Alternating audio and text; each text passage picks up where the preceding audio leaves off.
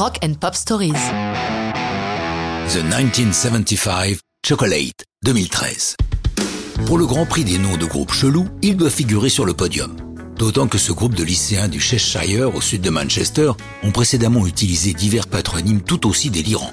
Citons Forever Enjoying Sex ou Drive Like I Do, jusqu'à ce que Matthew Healy, le leader du groupe, ne tombe sur un bouquin de Kerouac, acheté d'occasion, sur lequel au bas d'une page, le précédent propriétaire a griffonné une date curieusement, The 1st of June, The 1975.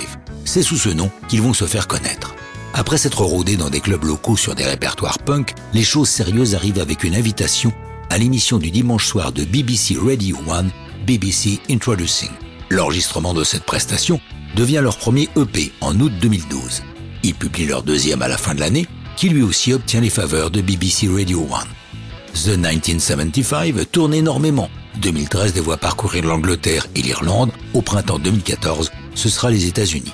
Entre deux tournées, ils enregistrent leur troisième EP, Music for Cars. Cinq chansons, parmi lesquelles figure leur premier hit, Chocolate. Comme vous le pressentez, le sujet de la chanson n'a rien à voir avec le cacao. Le héros de l'histoire se la joue un peu gangster, se faufilant dans les rues de la ville endormie pour fuir les patrouilles de police, sa voiture étant copieusement garnie d'herbes qui fait rire. C'est ça, le chocolat. Matthew Healy explique, c'est une forme d'hommage au visage de l'autorité d'une petite ville où l'ennui profond est partagé, que ce soit par les kids ou par les flics. Pour illustrer la chanson, une vidéo réalisée par Gareth Phillips dans le quartier de Limehouse et du Canary Wharf à Londres. Le clip est en noir et blanc et le groupe a pris place dans une Ford Consul de 1975, évidemment. La même qui apparaissait dans The Winnie, une série télé britannique très populaire dans les années 70. Le clip est visible sur YouTube le 20 février 2013, tandis que l'EP est publié par le label Dirty Hit le 4 mars suivant. Pour la première fois, The 1975 fait son apparition dans le top 40 britannique. Chocolate se classant 19e. Mieux, BBC Radio 1 réalise un sondage géant auprès de ses auditeurs pour déterminer les meilleures chansons des cinq années écoulées, 2013 incluses. Les 100 chansons les plus jouées sont proposées au public et, devinez, les vainqueurs sont The 1975 avec Chocolate.